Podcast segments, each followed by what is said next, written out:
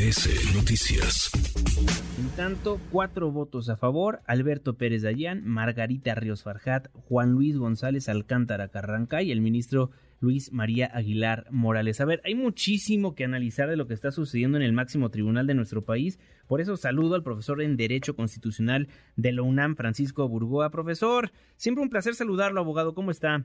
El gusto es mío, Juan Manuel, estar aquí contigo en este espacio. A ver, vamos desmenuzando poco a poquito lo que ha pasado a lo largo de los últimos días y cómo llegamos a este lunes 8 de mayo. Dice la Consejería Jurídica del Ejecutivo que invalidar el plan B de la reforma electoral, la Corte estaría sustituyendo al Congreso de la Unión. A ver, ¿sorprende lo que dice la Consejería Jurídica?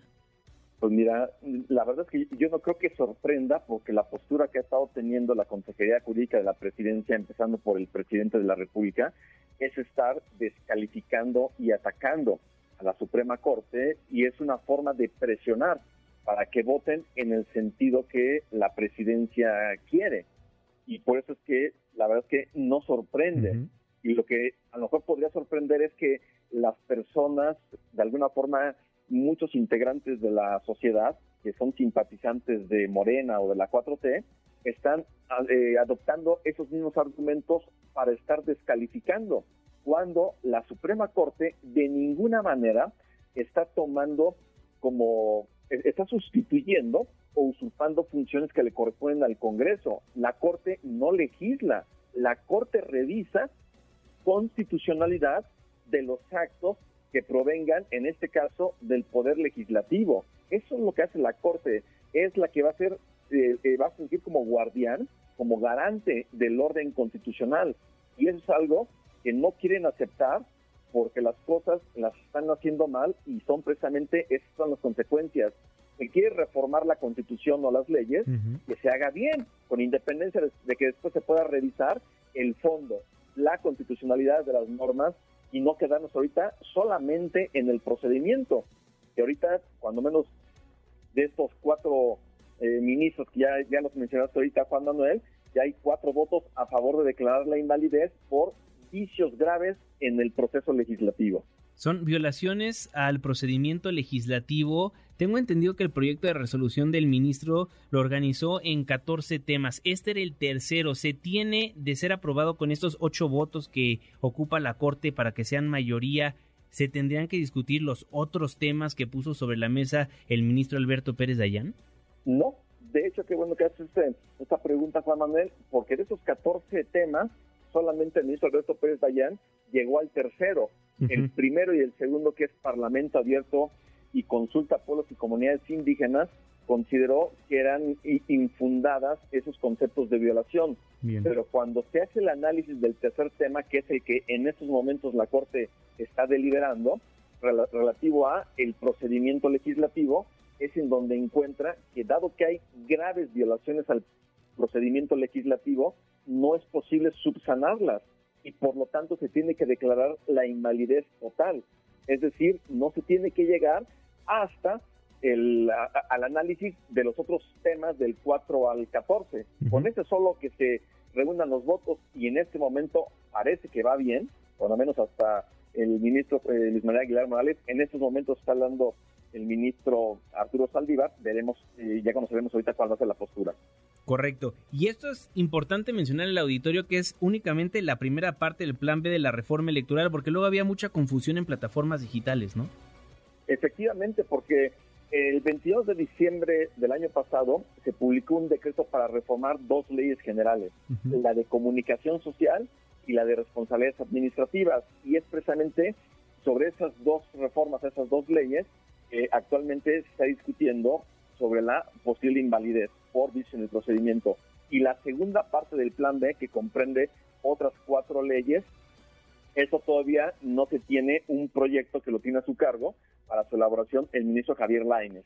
Entonces, eso lo vamos a conocer en los próximos días o semanas, cuál va a ser ese proyecto, porque de que tenemos que tener la certeza de cuál es la legislación electoral que se debe de aplicar para el proceso electoral del año 2024, urge tenerlo por lo que implica su organización y esto pues es algo complejo y tiempo es el que ya queda muy poco. ¿Y el proyecto Francisco Burgoer iría en el mismo sentido, violaciones al procedimiento legislativo?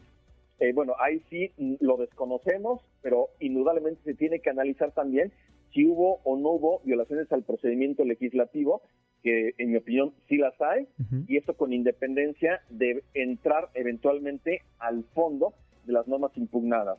Pero mientras haya violaciones a la forma en cómo se crean las leyes, existirá la posibilidad de que la Corte revise y pueda declarar la invalidez. A ver, y ya estamos vaticinando de más, pero si ocho ministros votan a favor del proyecto del ministro Pérez Dayán, podríamos esperar lo mismo para estas cuatro leyes que también están en la Corte, ¿no?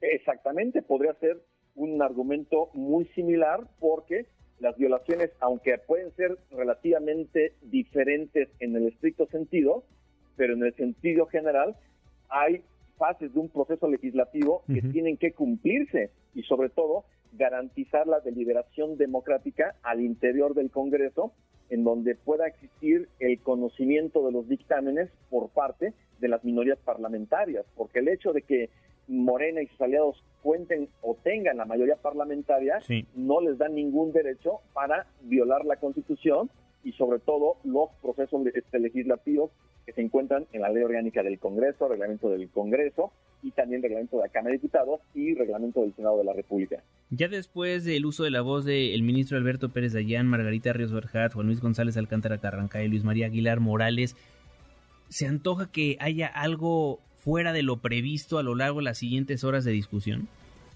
Pues mira, yo, yo, eh, pienso que en el caso de Loreta Ortiz y Yasmín Esquivel van a votar en contra del proyecto del ministro Alberto Pérez Dayán. Sorprendería gratamente que voten a favor. Claro.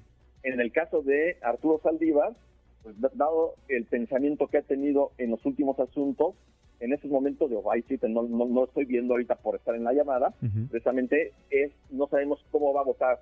Eso, en dado caso, serían los tres votos que se podría percibir que podrían ser en contra del proyecto, porque el que estaba en duda era de Margarita de Ríos Farjat, pero afortunadamente ella va por la defensa de la Constitución y en contra de las violaciones del, del proceso legislativo. Claro, y importante recordarle a la audiencia que pues es un organismo colegiado, ¿no? Entonces luego le echan la culpa a un ministro por votar de cierta forma y que sepan que por eso está la Suprema Corte de Justicia de la Nación, ¿no? Por eso hay distintos ministros que toman decisiones acerca de asuntos relevantes de la República Mexicana. Sí, totalmente.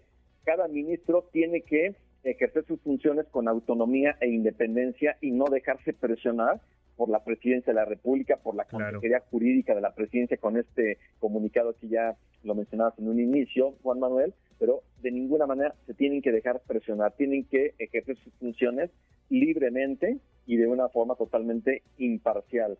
Esperemos que pongan sobre, sobre todo la defensa del orden constitucional, porque esto es importantísimo. Abogado, muchísimas gracias por estos minutos. Le mando un fuerte abrazo. Igualmente, Juan Manuel. Redes sociales para que siga en contacto: Twitter, Facebook y TikTok. M. López San Martín.